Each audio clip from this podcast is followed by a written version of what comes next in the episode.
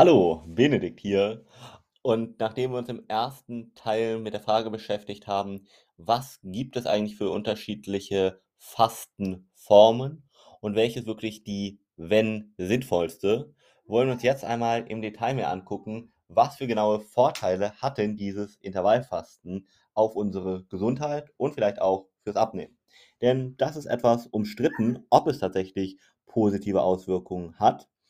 Und da wollen wir mal gucken, ja, was ist so die Tendenz der Wissenschaft? Ja, fangen wir mal an.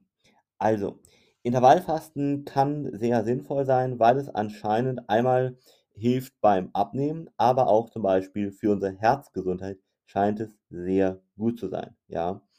Und gerade auch, wenn du eine bewusstere Einstellung zu Lebensmitteln und zum Essen entwickelst, einfach dadurch, dass du das Essen-Zeitfenster verkürzt, merkt man auch, dass sich da einige positive psychologische Effekte daraus ergeben, nämlich dass man zum Beispiel eher intuitiv ist und nicht emotional.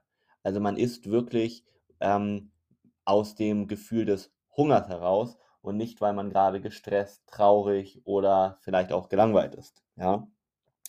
Außerdem scheint Intervallfasten in Langzeitstudien auch nochmal einen positiven Effekt auf den Stoffwechsel zu haben und unsere Blutzuckerwerte zu regulieren. Das heißt, wir beugen damit Diabetes zum Beispiel vor oder eine Insulinsensitivität, was auch nochmal natürlich nicht nur für die Gesundheit gut ist, sondern auch fürs Abnehmen. Und wir beugen verschiedenste Herzerkrankungen vor. Ja, dann aber ist auch nochmal die große Frage, kann man mit Intervallfasten besser abnehmen?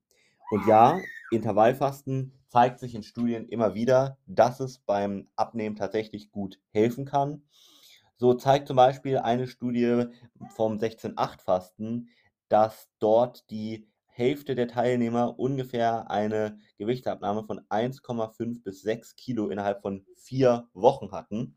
Und das scheint in vielen weiteren Studien sich auch immer mehr zu bestätigen. Ja, warum? Naja, wir bekommen, was ich eben schon angedeutet habe, einen bewussteren Umgang mit unserer Ernährung. Intermittierendes Fasten ist leicht in den Alltag zu integrieren.